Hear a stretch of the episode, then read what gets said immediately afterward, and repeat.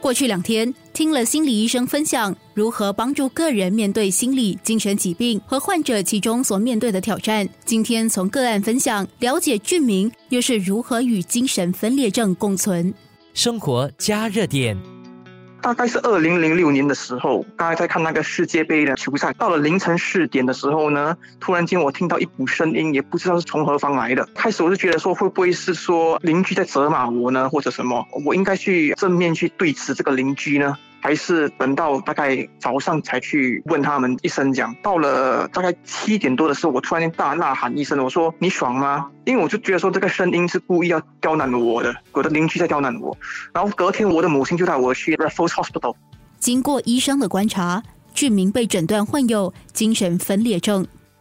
有些人可能会有幻听，有些人可能会幻觉，但是我的听清是大概是幻听的，就从那一天开始就格外的清楚。那个声音呢，就很像一个人在跟你对话，讲很逼真啊，就是他会说来哦，看不起你，然后那些三字经全部都出来了。就听了这个声音过后，就是责骂你说哦，你不行啊，你好差啊，你是个没用的人啊。通常都是一组群的男生的声音讲。刚开始的时候就开始吃药，然后就觉得自己很累，每天也没有办法集中精神在学业跟工作上嘛。因为那时候我还有做一点散工，一方面在读书也是。接近理工学院毕业的时候，过后我就开始吃药。不过我一直觉得说自己不是那个病，而是有人放降头在我身上，是这个降头引起我的这个声音的。因为我的父亲以前呢在外面有外遇，然后他他也没有什么照顾家庭的人，所以他对我跟我父母亲也是不理不睬的，也没有给家用啊什么。也不，我一直还是一直有犹豫说这个不是一个病。而是一个幽灵啊，或者是一种我的邻居责骂我的东西。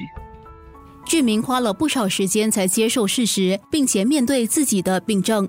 我这个病症的药呢，是不是说每个人就吃同样的一种药？因为有些人可能适应这个药，有些人可能适应另外一种药。刚好那个药我吃了呢，让让我是一直想睡，精疲力尽讲。然后我就一直觉得说，哦，那个声音是没有改善。二零一一年的时候，就跟我自己讲说，我这样下去也不是办法，工作上又不能够维持，每次做了两个月、三个月就辞职，因为我的病状让我缺乏信心跟能够控制自己、掌握自己在工作上的本能，变成我就去求神拜佛，想去问说啊，哦，这个所谓的。症状到底是幽灵呢，或者是真的是有病症？去问了三四个那些庙灵童呢，他们都跟我讲说你有这个问题，但是我又不相信是病症。到了第五个灵童的时候，我问他们，他们是说哦，这个是病症的问题，你得赶快去寻求治疗。就从那天开始，我就不要再犹豫说是病症或者是幽灵了，我就干脆去那个心理卫生学院去跟他们寻求那个援助，说哦，我这个问题，那他们就是调整药，调到某个部分，我就开始进去，那个声音就开始单调，就就到了一个层的时候，就完全没有听到那个声音了。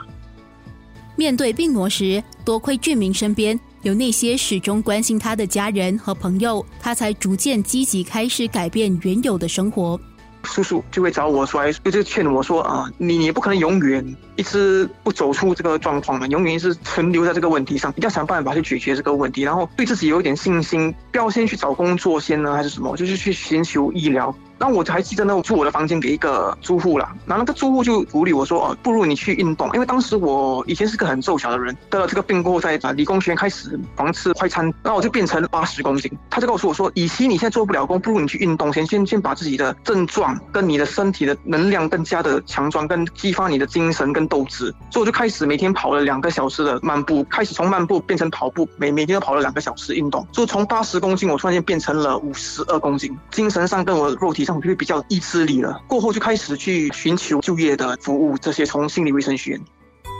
俊明通过运动和饮食管理来锻炼自身的意志力，这让他调整好状态后，再次尝试重返职场。之前我也是去找工作，不过就是就是碰碰撞撞，一直做不久。比如说做了两个礼拜，做了三个月就辞职了，因为我的精神跟我的那个意志力还不在那，所以根本做不了长久的工作。我们要学会走的时候，我们要学会爬嘛。左走不了的时候，要去学会爬先，那是最重要。先把基础打好先。那个运动其实我花了六个月，很多人觉得说为什么这样快？因为我不只说运动，我吃的方面也有改善。因为我觉得祸从口入，你吃东西你不一定说要吃很饱很饱很饱饱，你要控制，不只是运动，你的口，你吃的东西也很重要。明天让俊明告诉你他之前尝试断药的经历，而在那之后，他又是如何在四年前。找到现在这份工作，并一直留守在岗位上。生活加热点。